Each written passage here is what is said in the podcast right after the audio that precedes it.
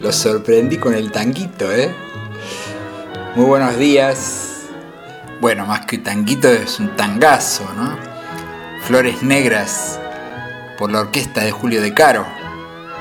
Supongo que ya estarán viendo que soy lo que se dice alguien ecléctico, que alguien a quien le gusta un poco de todo, ¿no? Eh, yo nací en Parque Patricios, entre Parque Patricios y Pompeya, como dice el tango de Homero Mansi, barrio de tango, luna y misterio. Me encanta esa metáfora porque me sugiere a la luna y a la calle Luna, que es la calle por donde se entra a la popular de la cancha de Huracán, con el perdón de los y las hinchas de San Lorenzo, que hay bastantes en este grupo tan diverso. Vamos a escuchar un poquito más esta parte de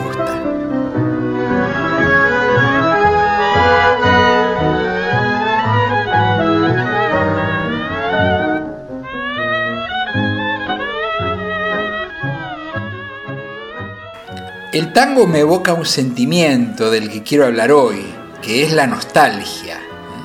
Podríamos describirla como esa especie de añoranza por lo que ya pasó y no volverá. Y es un sentimiento muy habitual que tiene que ver con nuestra naturaleza humana de seres pasajeros, con cierta sensación que nos puede invadir de pensar que tal vez no supimos valorar debidamente algunos momentos de nuestra vida y ahora que tomamos conciencia resulta que ya pasaron. Pero hay una diferencia que es bueno percibirla. Una cosa es mirar el pasado con gratitud, felices de lo vivido, y otra cosa es hacerlo con tristeza, como deseando volver el tiempo atrás. Y peor todavía si eso se hace una actitud estable que nos lleva a pensar que todo tiempo pasado fue mejor. La realidad es que el tiempo es tiempo y tanto en la historia de la humanidad como en nuestra propia historia, cada época de la vida tiene sus luces y sombras, sus desafíos, sus dificultades.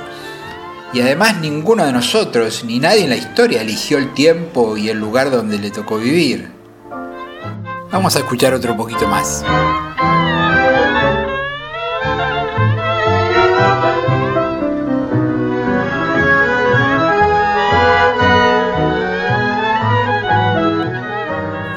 Saber aceptar el tiempo que nos toca es uno de los signos de la esperanza cristiana, que se apoya en la certeza de que la historia es el lugar en el cual se va realizando el plan de Dios, del cual nosotros somos una parte.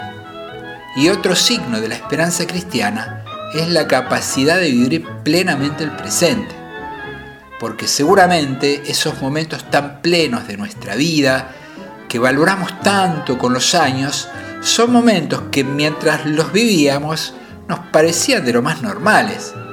En ese momento no nos deteníamos a pensar ni a valorarlos, sino que simplemente los vivíamos, poniendo el corazón en lo que estábamos.